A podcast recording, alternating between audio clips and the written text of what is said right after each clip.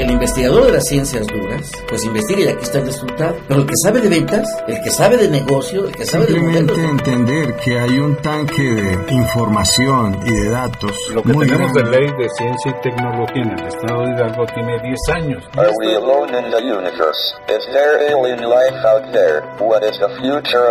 La Universidad Autónoma del Estado de Hidalgo, generadora de conocimientos. Sinergia, el rostro tecnológico de la Universidad Autónoma del Estado de Hidalgo. Ciencia y tecnología, el punto convergente entre profesionales y sus ideas. Sinergia, con el doctor Roberto Morales Estrella. Buenos días, estimados radioescuchos, nuevamente con ustedes para darles la más cordial de las bienvenidas a este su espacio radiofónico de Sinergia, el rostro tecnológico de la Universidad Autónoma del Estado de Hidalgo. En esta ocasión nos acompañan dos investigadores del Instituto de Ingeniería y Ciencias Básicas, el doctor Virgilio López Morales y el doctor, el doctor Joel Suárez Cancino, se están con nosotros ahorita para platicar precisamente desde su perspectiva como investigadores de los cambios que se han suscitado en el sistema a nivel general de la investigación y el desarrollo tecnológico en el país. Sobre todo ahorita que el día 21 de septiembre salió publicado en el diario oficial el reglamento que nos habla del Sistema Nacional de Investigadores este presente reglamento que es de observancia obligatoria para los y las investigadoras que hayan ingresado o pretendan incorporarse a dicho sistema. Doctor Joel Suárez Cancino, cuéntenos cómo ve, cuál es desde su perspectiva, cómo siente el ambiente en comparación a todo el tiempo que tiene usted toda la vida como, como investigador, propicia su trabajo, hay limitaciones. Bueno, eh, yo siento que era necesario tener una revisión acerca de, las condiciones bajo las cuales se da apoyo a la investigación, porque desde mi punto de vista sí hay muchas deficiencias, ¿no? Hablo en todos los sentidos.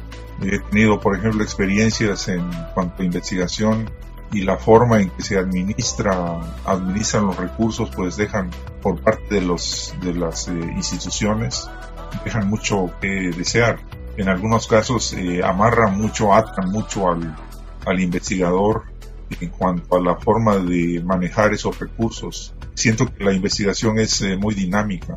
Puede establecer una estrategia de investigación, puede planificar eh, el realizar una investigación, pero en la vida real siempre ocurren pequeños o grandes detalles que hacen que esa estrategia previa de alguna manera tenga que modificarse. Entonces es ahí donde interviene ese concepto de táctica, ¿no? que lo que hace y lo, a lo que está enfocado es a modificar lo que vaya haciendo que se, se vaya alejando la investigación inicial, la investigación actual, perdón, de la investigación inicial. Y entonces tenemos que hacer reajustes.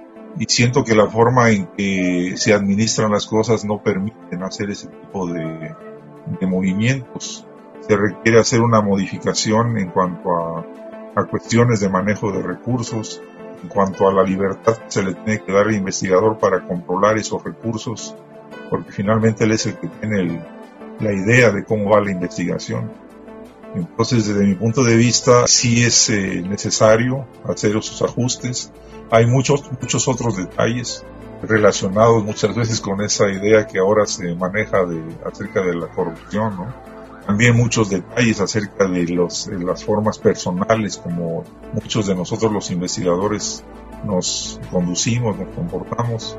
Eh, muchas veces también tiene que ver con la idea del concepto mismo de investigación, eh, de lo que se aporta realmente con hacer una investigación, tiene uno o no una utilidad dentro de la sociedad, o se hace solamente investigación por investigar, o se hace solamente investigación por cubrir requisitos para publicar o en fin, un, montón de detalles, ¿no? Que yo creo que sí es bueno poner a la luz, a la luz pública y a debate, para de una manera consensuada, de una manera dialogada, pudiera llegarse a, a, situaciones en las que todo el mundo podamos participar y hacer de la mejor manera investigación en el buen sentido del término, ¿no? De lo que es investigar. Muy bien, eh, doctor Virgilio López Morales, hemos platicado sobre esto y yo creo que la preocupación es profunda en lo que se refiere al reglamento y a las nuevas condiciones que se vinieron a impactar, obviamente, con esto de la pandemia. ¿Cuál es su percepción de usted, doctor? Buen día, maestro Morales. Eh, gracias por la invitación. Yo creo que efectivamente, como, como bien lo menciona el, doctor Joel, em, hay, hay muchas aristas. Cuando queremos, cuando queremos ver a la, a la investigación y al desarrollo tecnológico, para eso está el Consejo Nacional de Ciencia y Tecnología, hay, hay muchas aristas las cuales ah, hay que tomar en cuenta y me da la impresión viendo el nuevo reglamento que ha, que ha salido en el diario federal de la en, el diario perdón de la Federación que em, no, no se han no se han tomado muchas de esas voces que, eh, que han estado dando y tocando muchas puertas desde hace un buen desde hace un buen rato. Una de ellas es el procedimiento que se ha llevado para poder sacar a la luz el nuevo reglamento. El nuevo reglamento no ha tomado en cuenta el consenso de, de todos los investigadores y tecnólogos del país. Entonces, ¿cómo queremos tener una, una dirección y un sentido eh, cuando, cuando no está acordado esto? Eso es una de las eh, cosas que yo eh, criticaría. Eh, y efectivamente, para poder tener en cuenta esas voces, pues tenemos que, que, ponernos de acuerdo y, y, ver las diferentes aristas que tiene este complejo sistema. Es un, es un sistema bien complejo. Otra de las cosas que he visto es que efectivamente se ha cuestionado que algunas instituciones que decían que se, que se dedicaban a este, coadyuvar, a impulsar, a fomentar eh, eh, el trabajo de ciencia y tecnología en el país, pues se habían desvirtuado. Y entonces, eh, en ese sentido, pues bueno, o sea, el CONACI tomó, tomó una decisión de, de ahora ya no, ya no apoyarlos. Y entonces, bueno, hay que pasar a través de, de los filtros adecuados todas estas, eh, eh, todas estas aseveraciones.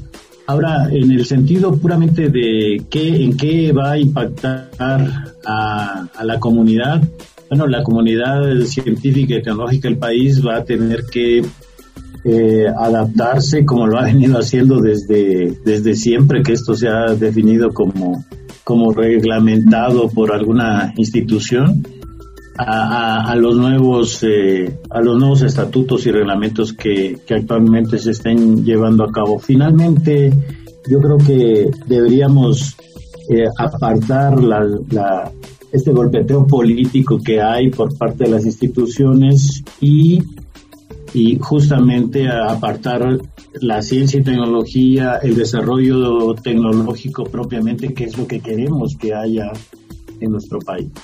Sí, yo creo que es algo importante. De hecho, eh, la política a nivel general de, investigación en ciencia y tecnología, pues no está muy clara que digamos en el Plan Nacional de Desarrollo solo fueron unas cuantas líneas que se destinaron a ese tema eh, y que ahorita pues el, para el presupuesto 2021 lo destinado al ramo 38 que es CONACYT, que es este sistema, pues se dice, se mencionó que hay un incremento del 4% en relación a lo del 2020, pero este 4% no es más que lo que representa la actualización del, del, del, proceso inflacionario, porque en cuanto a lo que representa del Producto Interno Bruto, pues eh, estuvimos en el 0.4%, subimos al 0.5% y ahorita con ese presupuesto para el 2021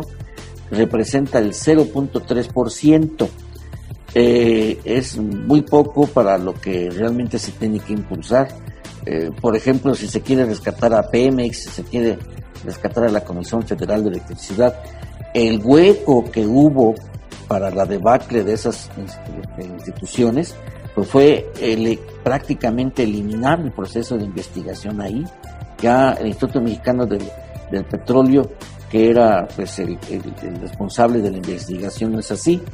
Y sin embargo, volviendo a lo que es el Sistema Nacional de Investigadores, que de acuerdo a este reglamento dice que tiene por objeto reconocer como, como resultado de la evaluación la calidad de la investigación científica y tecnológica que se producen en el país o por mexicanos en el extranjero. Eso está destinado a los propios mexicanos. Y en el artículo 4 dice que es reconocer y premiar con distinciones y en su caso con apoyos económicos la labor de investigación científica y tecnológica, evaluando la calidad, producción, trascendencia e impacto del trabajo de las y los investigadores. En esta fracción 1 del artículo 4 está muy genérico, pero el problema es de que cuáles son las convocatorias, cómo vamos a, investigar. Se exige a los, a los investigadores eh, pues eh, papers. Ese es lo que la labor de un investigador. Aquí me atrevería a preguntar a ustedes dos. Son papers porque prácticamente es, son investigaciones que no están orientadas de una manera específica a resolver un problema del entorno de la institución a donde forma parte el investigador. Esa es mi percepción. No sé cuál es la de ustedes, por ejemplo, cuál es su postura al respecto, estimado doctor eh, Joel Suárez Cancino. Sí, bueno, mira, eh, hay una, una frase ahí que reza, ¿no? De que puedes tener una tumba eh, con una, una, este, una arquitectura ahí de mármol bien blanco, ¿no? por fuera se ve bonita, pero por dentro pues está el cadáver, ¿no? Y aquí la, la metáfora es que los papers y todo ese tipo de cuestiones, pues es la, es la, la, la, arquitectura, o lo blanco, la blancura de la tumba, ¿no? Por fuera. Pero por dentro, pues como que las cosas andan muy mal, ¿no? Entonces, eh, confundir la investigación con la publicación de un paper, la historia misma lo dice, ¿no? Guardando, por supuesto, su distancia, la historia misma acerca de cuántas veces fue rechazado el, trabajo de, Einstein por, su artículo, ¿no? Que marcó un hito en la ciencia del siglo pasado, ¿no? Entonces, este, medir las cosas con el hecho de que debes publicar en un tipo y además en una revista de cierta característica o con ciertas formas para que digas tú que estás haciendo un trabajo de excelencia, como que me parece bastante absurdo, ¿no? Bastante fuera del lugar. Eso para empezar. Entonces, eh, eh, como punto siguiente, habría que recordar cómo fue que surgió todo esto del SNI. Yo era un joven en aquel entonces y trabajaba precisamente en el Instituto Mexicano del Petróleo. Acababa de egresar de, mi licenciatura, ¿no? En la época de, de Miguel de la Madrid y un poco antes quizá de Salinas de Gortari. La verdad es que todo esto del SNI desde mi punto de vista se creó porque no alcanzaba el pastel. Tenía que haber alguna manera de repartir el pastel. Y es exactamente lo mismo que está ocurriendo ahorita, el pastel no alcanza. Tenemos que encontrar nuevas formas de repartir el pastel. Y esas nuevas formas pues se, se aprovechan, por ejemplo, en situaciones como las que estamos viviendo ahora, ¿no? Se da prioridad a proyectos que tienen que ver con el COVID, lo, cual no está mal, pues, ¿sí? Pero también hay otros, otros tipos de tópicos que serían de interés social, de interés económico, incluso para el mismo país, eh, para generar empresas, eh, generar empleos, no, no están siendo apoyados, pero es por la misma, por la misma razón exactamente, ¿no? La misma razón por la cual se creó el SNI en ese entonces, ¿no? Simplemente es que el pastel no alcanza. Entonces para mí el, el, el proponer esas soluciones no son soluciones muy objetivas, simplemente estamos respondiendo a una situación eh, que nos rebasó, que nos alcanzó o nos rebasó de plano, ¿no?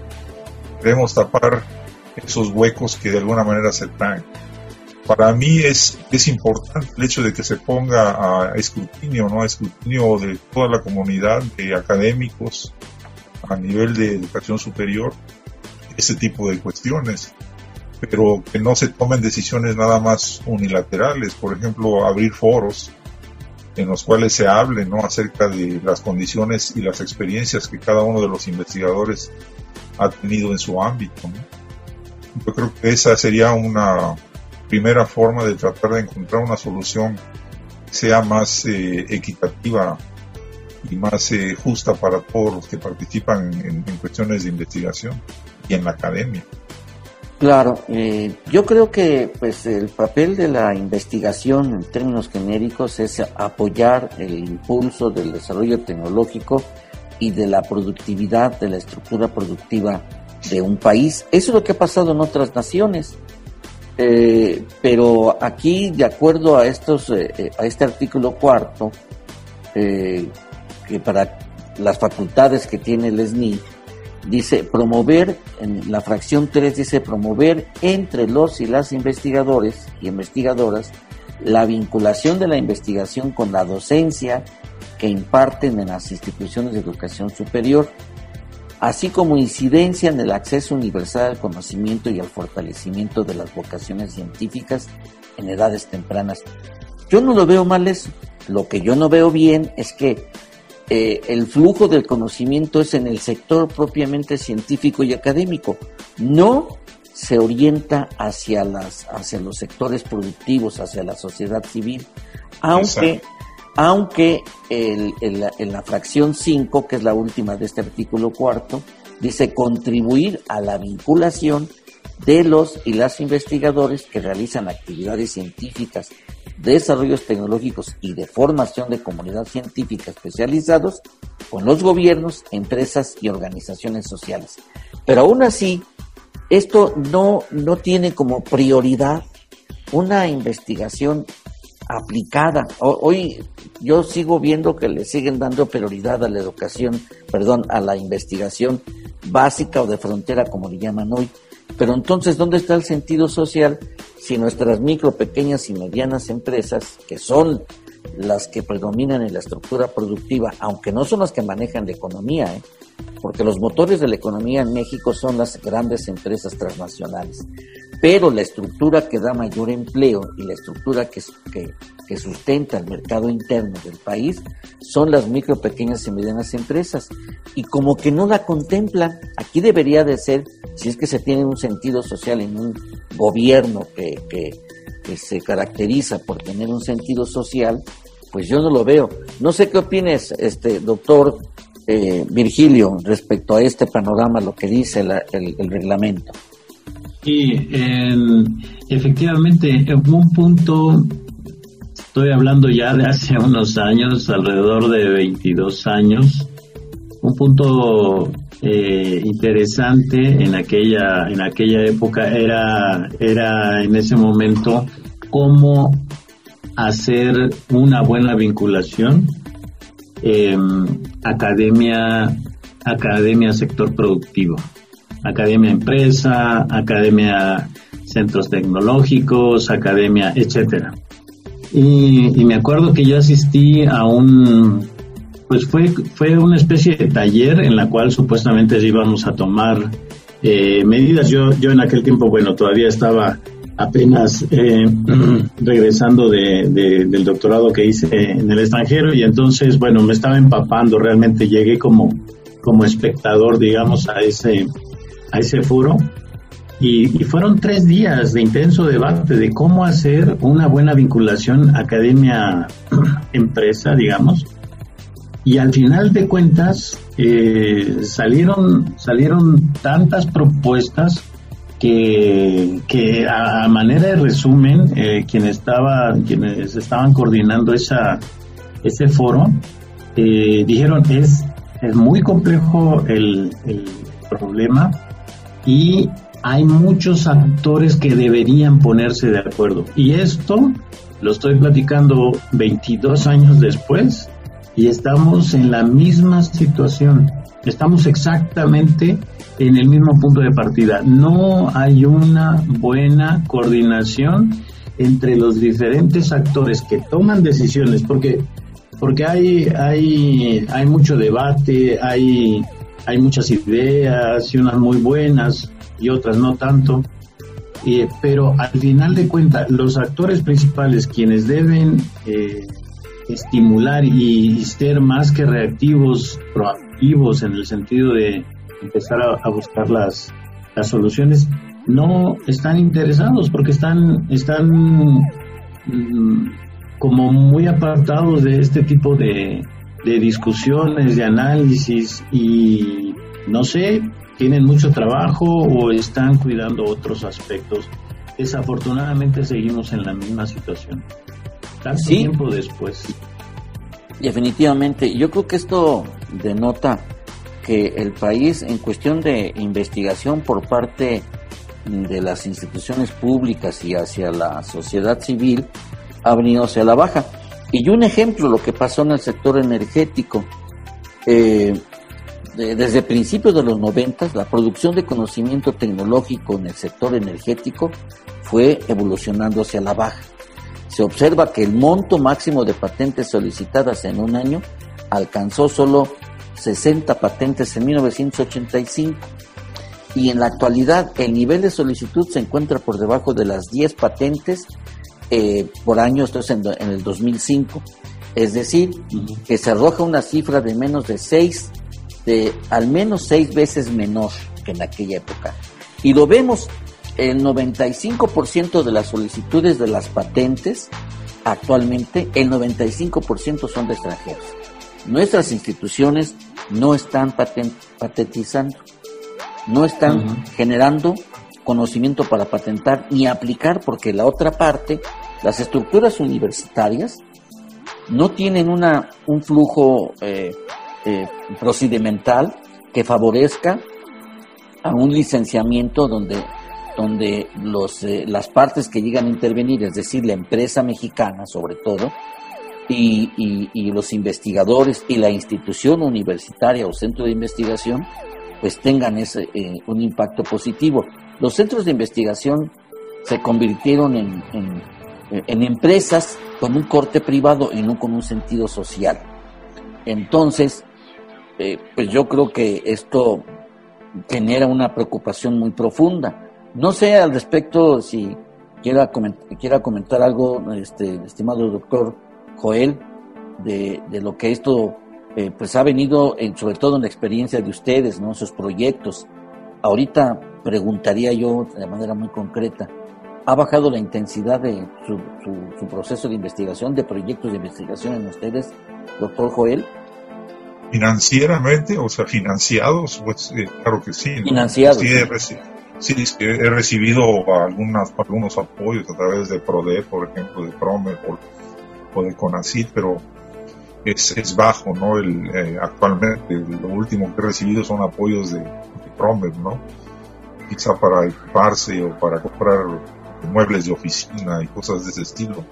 Pero la investigación, la investigación en cuanto a financiamiento, pues sí ha reducido eh, sustancialmente su, aportación. Sin embargo, uno tiene que seguir tratando de investigar, ¿no? tratando de buscar eh, respuestas a preguntas que, que uno se hace continuamente, ¿no? ya sea para para preparar tu clase o para dialogar en la forma que estamos haciéndolo ahorita, ¿no? Claro. Sin embargo, sin embargo veo que eh, pretender, pretender eh, el gobierno realmente resuelva todos los problemas también se me hace muy eh, una utopía, ¿no? lo vemos incluso, se me hace un paralelismo completo con, con los empresarios ahora que hubo ese problema de la pandemia, o que está ese problema con, la pandemia, lo, primero que hicieron los empresarios fue acudir a, buscar ayuda al gobierno, ¿no? Si yo sé que formar una empresa es un riesgo, porque el gobierno tiene que solucionarme los problemas, ¿no? Esa es la primera pregunta que yo me haría. Segundo, eh, hay un libro que leí hace mucho tiempo que se llama Trastornando el Universo. Es el autor se llama, o se llamaba, no sé si viva todavía, eh, Freeman Dyson. En ese libro se hacen unas preguntas que me llamó mucho la atención en aquel entonces. ¿A qué se dedicaron los investigadores una vez que terminó la Segunda Guerra Mundial? todos esos investigadores que se utilizaron en laboratorios de investigación para crear la bomba atómica, para crear armas de destrucción en la segunda, durante la Segunda Guerra Mundial, tuvieron de alguna manera que ser despedidos de sus empresas. ¿A dónde fueron a parar? Esa es la pregunta que se hacía a este Freemanson en aquel entonces. Y empieza a explicar. Muchos de esos investigadores formaron sus empresas, armaron sus empresas, probablemente ayudados de alguna manera por el gobierno, pero seguramente no en su totalidad. Nosotros estamos aquí acostumbrados en México, hasta los mismos empresarios sean ayudados por el gobierno. Pues con mayor razón le voy a pedir a un profesor investigador, si quiere hacer que su investigación tenga un impacto social, pues también le ayude, le ayude el gobierno, ¿no? Como que esa, esa tendencia, esa, esa orientación no nos lo logramos quitar de alguna manera como es como es parte de la cultura que traemos seamos o no seamos empresarios o seamos o no seamos investigadores entonces yo lo que pienso es que debemos de alguna manera fomentar sobre todo en los estudiantes eh, de estos de estas épocas esa idea de, generar generar riqueza marcar, eso sí, ¿no? Marcar un, punto de partida en el cual yo diga, sabes que voy a hacer investigación, con mi investigación voy a aportar algo a la sociedad. La investigación no se necesita, o el desarrollo tecnológico no se, no, se, no necesita ser super ultra, este, de vanguardia, como dirían algunos. Yo me acuerdo muy bien cuando usaba los editores de Pascal, allá por los años, los años 90, los años 80 el Pascal es un lenguaje de programación, la forma en que eran las interfaces. Las comparas esas interfaces de aquel entonces con las interfaces de ahora, dices tú, porque aquello era un juguete, pero era comercializable, se podía vender. Entonces siento que falta un poco de cultura, de, formación en ese sentido, de correr riesgos como investigadores. Incluso ya creo que se aprobó en el Congreso a nivel nacional este, una iniciativa hace unos dos o tres años, porque no se tenía permitido antes de eso que el profesor investigador de una institución tuviera una empresa. Creo que se ya se, se, se estableció un artículo en donde se le permite al profesor investigador armar su propia empresa sin que eso signifique un conflicto de intereses. Pero dime tú, ¿cuántos, cuántos de los que estamos ahí este, en, en, la, en la academia, realmente aprovechamos esa oportunidad. Eh, yo, me he lanzado, yo me he lanzado con una empresa desde el año 2011 en ese famoso evento del Innovate 2014, en donde ganamos el tercer lugar. Sí me apoyó la universidad, la verdad sí me apoyó la universidad con el monto del tercer lugar, pero también he puesto cosas de mi propia de mi propia iniciativa, ¿no? Tenemos ya un lugar, un lugar, un lugar donde tenemos eh, perspectivas de poner nuestras oficinas, ¿ya? Y es un lugar propio donde yo no pago renta, pero me costó mucho trabajo. Tenemos o teníamos hace poquito una, un sitio web, ¿no? Tenemos ya algunos implementos, computadoras en el lugar, pero cuesta mucho trabajo, la verdad tenemos muchas ideas, porque ideas hay, ¿no? El problema no es eh, no podamos abordar ideas, el problema es cómo le puedo hacer para poder instrumentar todo ese tipo de cosas, de manera que yo pueda generar un negocio, una empresa y además hacer investigación, como lo decía Freeman. Yo creo que no salimos de esos esquemas y por eso esto va a durar mucho más de lo que nosotros podemos imaginar, porque no tenemos esa cultura. Pues. Claro, entonces, eh, y también lo decía Freeman, lo importante es eh, trascender hacia culturas, eh, sobre todo que la tecnología sea una cultura necesaria, que todos la tengamos. Pero esto parte, y como tú muy bien lo mencionabas, doctor Joel, en el sentido de que desde nuestros alumnos, ¿no? No decirles que repitan conceptos, no. Hoy conocimiento es crear. Es que ellos crean informen y desarrollen sus propios conceptos. ¿Por qué? Porque esa es la base para que puedan ser resilientes ante los desafíos que se están presentando y que vean que un negocio, la base de un negocio, sobre todo un negocio en escalamiento, un negocio que no crece tiende a desaparecer. Y para crecer se requiere, no, no, no, no me refiero al aspecto físico, el, el, crecimiento de un negocio, de una actividad económica, está en el posicionamiento del mercado. Y eso requiere fundamentalmente la base de ese crecimiento es el conocimiento, las rutas que sigue es la investigación, el desarrollo y obviamente viene la innovación, pero quieren innovar sin conocimiento, esa no es innovación, definitivamente. Y tampoco el conocimiento sin innovación, como por ejemplo una patente, no es innovación. Esa es una inventiva que requiere llevarse a la práctica, requiere llevarse al mercado para que realmente sea innovación. Entonces esto nos lleva precisamente a visualizar qué es lo que nos hace falta. Bien, nos vamos a ir a un corte y regresamos con más de este interesante tema. Yo le voy a pedir al doctor eh, Virgilio que, que nos hable precisamente de los proyectos que ahorita están vigentes con ustedes y cuál es la ruta y sobre todo cómo estamos ahorita en esta situación. Regresamos en un momento. Todas las ideas continúan en Sinergia. Regresamos. Todas las ideas continúan en Sinergia. Continuamos.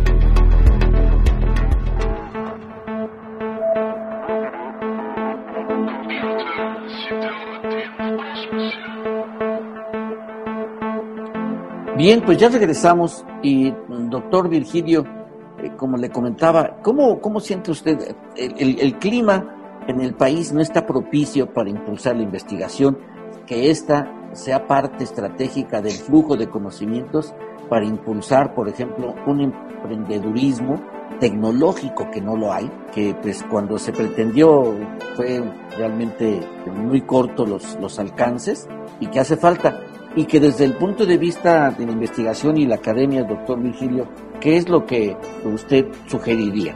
Creo que efectivamente los alcances que ha tenido el hecho de, hacer todos estos programas que han, que han tratado pues de, llevarse programas tanto, tanto eh, federales como estatales como de instituciones más, eh, más locales o particulares digamos. Como lo que decía al inicio es que ha tenido como principal hándicap el, hecho de que tienen que integrarse varios eh, varios actores para que pueda ser un programa exitoso.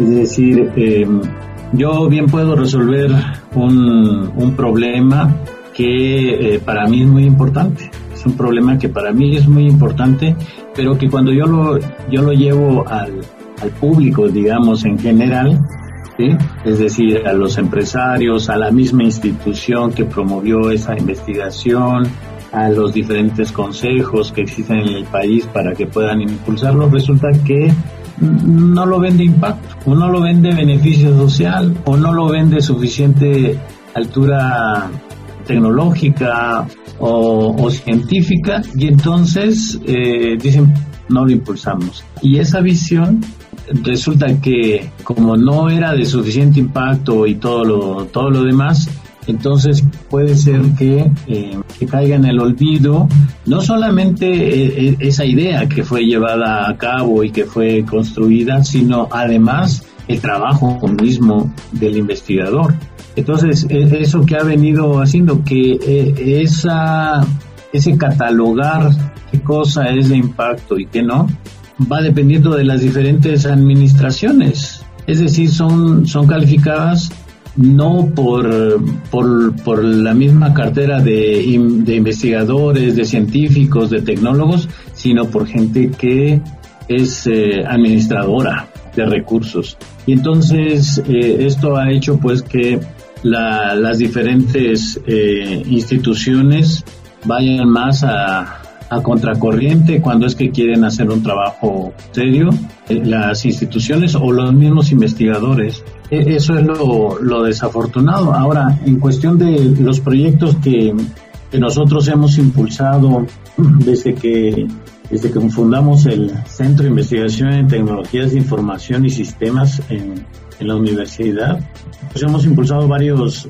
varios proyectos desde que nace como tal el, Centro de Investigación, desde, desde cuestiones que en aquel momento, al, en el momento de la fundación, estábamos hablando del año 2000. Ya incluso teníamos algunos proyectos con, con algunas instituciones, inclusive con gobierno del Estado.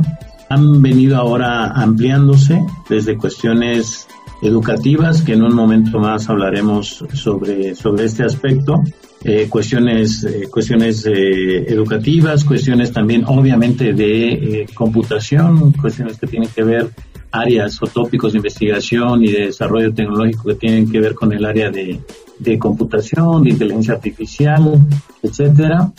Y bueno, dentro de, de todo este se viene desarrollando en el centro de investigación, eh, eh, pues eh, hemos, hemos tenido varios áreas que han sido muy productivas, que como ya lo explicábamos al inicio, y otras que, pues bueno, no han sido, no han sido apoyadas, proyectos que han, que han sido sometidos y no han sido apoyados, tanto proyectos educativos como proyectos tecnológicos o científicos. Y esto lo que creo que ha sido es una, es una falta de sensibilidad por parte, por parte no de la comunidad científica o tecnológica, sino más bien de, de parte de la administración de las de los consejos diferentes que han evaluado dichos proyectos. Ahora, esto no es una queja, sabemos que, que las evaluaciones para eso son, para dejar pasar lo que en ese momento está, está siendo este, evaluado y que tiene un, consenso al menos dentro de estos comités. Dentro de, esa pugna, dentro de esta lucha por estar haciendo propuestas, llevando a cabo la realización de estas ideas, también eh, tenemos que tener en cuenta el hecho de que hay este factor de qué es lo que urge. En un, en un país, en un país como el nuestro, en el cual lo que urge eh, se lleva el, gran porcentaje de atención y de recursos, eh, hacer investigación es, eh, es complicado sin, sin lugar a dudas. Y es cierto, yo creo que es algo también importante. Precisamente en esto de evaluación, en el artículo 12 del, del reglamento, dice que habrá dos comisiones dictaminadoras por cada una de las siguientes áreas del conocimiento físico-matemáticas y ciencias de la Tierra, biología y química, medicina y ciencias de la salud, ciencias de la conducta y la educación, humanidades, ciencias sociales, ciencias de la agricultura, agropecuarias, forestales y de ecosistemas, ingenierías y desarrollo tecnológico y una interdisciplinaria. Y es aquí donde no veo la biotecnología, que es fundamental. Al respecto, creo que había una apreciación de, parte tuya, doctor Virgilio. ¿Qué es lo que comentabas en este sentido? ¿Había esa, esa ausencia? Sí, eh, efectivamente, como tal, la biotecnología ya es un, es un área aparte y yo no sé si fue una omisión o la piensan integrar eh, en la parte que decíamos de biología y química. Es decir, tal vez eh, lo han integrado ahí y no han dicho que la biotecnología está ahí, la cual obviamente como, como acabamos de decir, ya es un, es un área aparte. Eso justamente también es un, es una omisión o, o tal vez es un desconocimiento, pero esto viene porque no hay, no hay un consenso entre todas las partes involucradas. Yo no puedo llegar a un punto, partir de un punto A y llegar a un punto B, si dentro de ese llegar a ese punto B, pues la mayoría de las partes involucradas no está de acuerdo. Es más, ni se conoce a qué punto B quiero llegar porque no hemos acordado las partes. ¿no? Aquí eh, decimos que para, para, para quién va a servir el desarrollo de la ciencia y la tecnología en México, pues debe servir a la sociedad, es cierto, debe servir también a la sociedad que está produciendo económicamente el desarrollo del país. Como bien lo mencionabas, el maestro Roberto al principio, eh, no solamente tienen que, ver las transnacionales aquí, no solamente tienen que ver eh, todas las instituciones de, del, del, Estado, sino también las pymes, por ejemplo, ¿no? y, necesitan ellos también desarrollos tecnológicos, por supuesto. Sí, claro, y desde fines del, siglo pasado se acordó por parte de, de todo un consenso científico y tecnológico, precisamente la convergencia científica y tecnológica que tiene la nanotecnología, la biotecnología, la infotecnología y la cognotecnología. Y la transversalidad de estas es la inteligencia artificial y eso no es esa perspectiva. Yo creo que aquí es una perspectiva que, que está en el reglamento pues yo lo veo un tanto cuanto ya superada desde, esa, desde ese punto de vista, porque ahorita, por ejemplo, no se le da importancia a lo que es la infotecnología, cuando hoy pues ya hay incluso nuevas disciplinas como, como la, la, ciencia de los datos eh, y ya hay carreras sobre ciencia de los datos. Entonces, doctor Joel Suárez Cancino, pues sobre todo que tú estás en esta parte de cómputo inteligente y que juega un papel importante la infotecnología, ¿Tú consideras que debe tener un lugar eh, significativo en este reglamento? Bueno, yo no he leído el, reglamento ¿no? en su conjunto, pero pienso que sí, este, ciencia de los datos, la infotecnología, inteligencia artificial debe ser un punto que sí debe considerarse, ¿no? Incluir. Creo que es una, un área sumamente importante en, muchos aspectos de, de la sociedad actual dejarlo fuera, pues sí sería mucho de ignorancia, ¿no? Hace poquito estaba compartiendo un video de, un cuate que le compró un carro a, Elon, Elon Musk, de esos carros, inteligentes. Y veo que el carro, pues, eh, y el video muestra, de, te lo mostré al doctor Virgilio, el video muestra que el carro tiene muchas deficiencias para identificar eh, o diferenciar entre lo que es un cono de esos que ponen en las vías vehiculares para desviar el tránsito de lo que es una persona, pero sin embargo el, auto se vende, ¿no? Y todo eso, toda esa tecnología que, está detrás del, auto, pues tiene que ver con cuestiones de inteligencia artificial, por lo menos en, en lo que corresponde al reconocimiento de, objetos. Entonces dejar esa, esas cosas fuera del contexto mundial actual, pues sí se me hace una, una completa tontería creo que sí es importante considerar.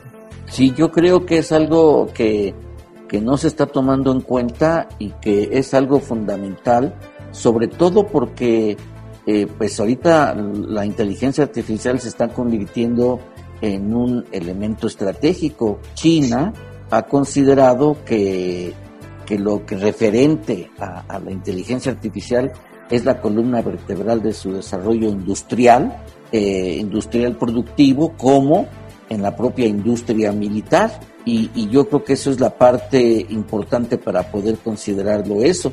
Y aquí incluso ahorita hay un movimiento, eh, la UNESCO está haciendo un, consenso, un estudio para que el próximo año eh, se lleve a cabo una, una carta para vincular precisamente esta consulta, de los resultados de esta consulta mundial en línea para llevar a cabo una carta relacionada con la ética y la producción de la inteligencia artificial, de la aplicación de la inteligencia artificial, que no prevalezca únicamente el criterio corporativo empresarial, sino que prevalezca precisamente el, la parte más importante que es el sentido social. Ahorita la inteligencia artificial ha venido avanzando y aplicándose en muchos aspectos de la vida social, eh, tanto productivos como, como, como de entretenimiento, como, como sociales. Entonces, a, ese respecto, se debe de tener en cuenta precisamente la parte funcional. Yo creo que ahí es donde entra también algo importante como son las tecnologías entrañables. Doctor Virgilio, ¿cómo ve usted esa parte de, la ética en, en, el desarrollo tecnológico? Que no lo veo y incluso en este reglamento que todavía faltan otras disposiciones eh, jurídicas por legislar, pero por ejemplo las reformas que se hicieron en la propiedad, en la ley de propiedad industrial, también carecen de una visión hacia, hacia los nuevos, los nuevos paradigmas tecnológicos que está sucediendo en el mundo. Por ejemplo, la OMPI eh, ya están dando patentes a, a, inteligencia artificial, es decir, a sujetos, no sujetos, no individuos humanos, sino a un sujeto a una unidad de inteligencia artificial que creó un dispositivo y a él le dieron la patente. En México no, ni siquiera lo consideramos ese debate. Entonces, esto nos está llevando a un debate mucho mayor profundo eh, donde los valores éticos y sociales juegan un papel importante. Y aquí no se, no se vincula la parte ética y derechos humanos, porque ahorita también el derecho humano juega un papel fundamental en la vida de la sociedad que tenemos. Doctor Virgilio, ¿cómo, ¿qué opinas a este respecto? Y eh, con respecto a eso, lo, lo, que mencionas yo em, en su momento estaba estudiando allá, cuando estaba en el, en el Politécnico, estaba estudiando ingeniería y me enteré del primer debate que se llevaba a cabo con respecto a eh, a quién otorgarle la patente. Había una, eh, una antena, una antena que fue diseñada, una antena de comunicación que fue diseñada por un, un algoritmo eh, de optimización y entonces esa antena tenía características muy, muy buenas al momento de producir la forma de, la onda de comunicación, la forma de radiación y, y eso fue, fue así como muy, muy claro de, que en, aquel momento decían, es que no se lo podemos otorgar la, la patente a quien hizo el algoritmo porque ese algoritmo está publicado, está de forma libre. Y este, al mismo tiempo no le podemos dar la patente a un a una máquina, a un algoritmo que lo hizo en una computadora. Y ese fue, a, mi parecer, ese fue el inicio de este debate que acabas de Pues es que tenemos que reconocerlo que hoy la inteligencia artificial juega un papel en la vida de miles de millones de personas. A veces no lo advertimos, platicamos o interactuamos con chatbots y, y, y bots en las redes sociales, ¿no? Pero a menudo tiene consecuencias positivas y negativas, está transformando la dinámica de comunicación en nuestra sociedad y además desafía eh, la parte significativa del ser humano. Por eso es que la UNESCO propone la elaboración de un instrumento normativo mundial integral para dotar a la inteligencia artificial de una sólida base ética que no solo proteja, sino que también promueva los derechos humanos y la dignidad humana. Hemos avanzado a nivel mundial y en México también ha premiado la bioética, pero no la ética en inteligencia artificial. Y lo comento con ustedes porque ustedes están en el área de, cómputo inteligente y de las tecnologías de información y que están utilizando también ustedes inteligencia artificial. Entonces yo creo que en esto juega un papel importante y no es considerada, fíjense, no se toma en cuenta como área específica. La inteligencia artificial es un eje transversal de toda la ciencia y la tecnología y el, y, el desarrollo, los desarrollos que hay, tanto aplicaciones productivas, militares, eh, este, como culturales, y no aparece ni siquiera el término de inteligencia artificial en el reglamento. Y, no aparece ni siquiera la condición ética para el investigador, debe ser ético el investigador. Sí, doctor, por adelante. Tiene mucho que ver con, con la idea misma. Ese es el problema de este Luis Videgaray, ¿no? Que se pone a hablar de cuestiones de ética ya en Estados Unidos, en el este... Ahora sí que el burro hablando de orejas, ¿no? El burro hablando de orejas, ¿no? Entonces, este, primero, pues no, no entendemos exactamente como seres humanos qué cosa es ética, ¿no?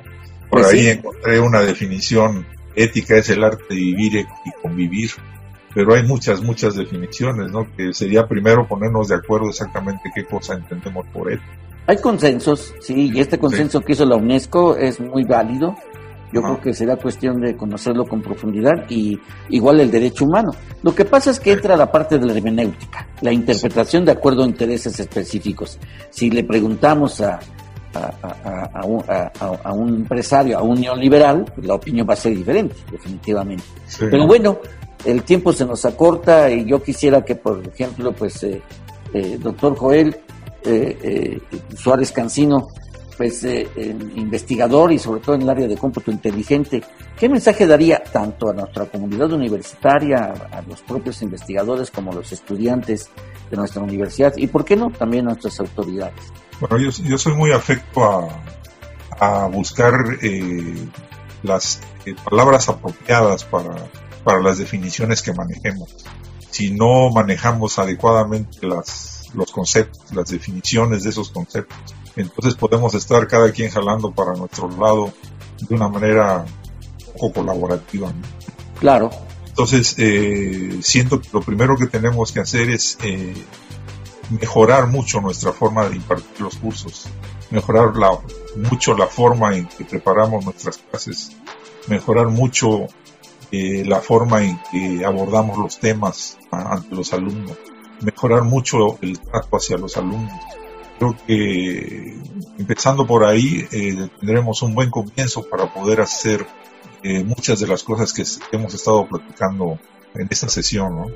Por ejemplo, el, el concepto de conocimiento ¿no? se maneja y me dicen en la ciudad del conocimiento, que el conocimiento es eh, la, la, sociedad del conocimiento, eh, el conocimiento es quién sabe qué más, pero no entendemos exactamente qué es conocimiento y así como ese concepto hay, hay eh, variedad en su definición, pues hay otros muchísimos. Entonces lo que yo sugeriría antes que nada a, la comunidad académica, a la comunidad de, educación superior, pues es que sepamos manejar los, los conceptos para que no haya ambigüedades en la forma en que ataquemos los problemas.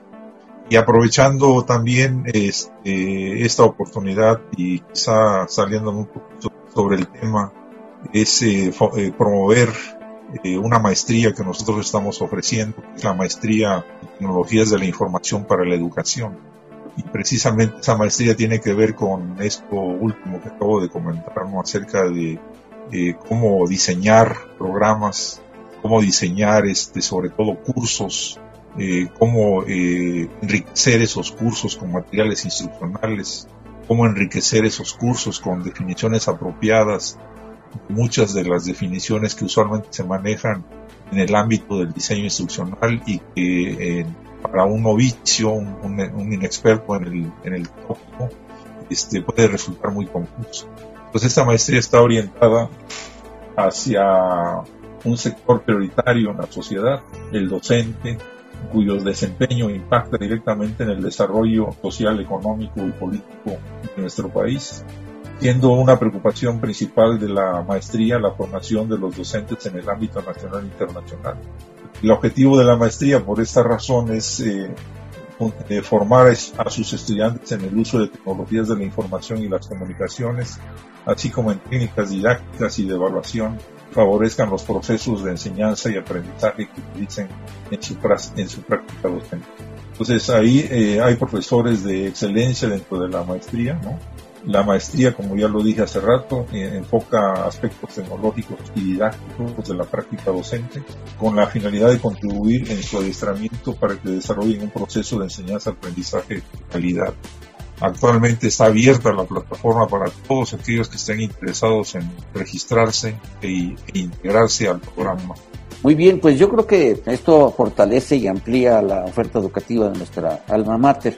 Y seguramente esta maestría tiene, debe de tener como con hilo conductor lo que se llama la literacidad digital, que se refiere al desarrollo de las capacidades de gestión de la información con objetividad, aplicando herramientas tecnológicas para la creación de nuevos conocimientos y construcción de espacios interactivos sinérgicos.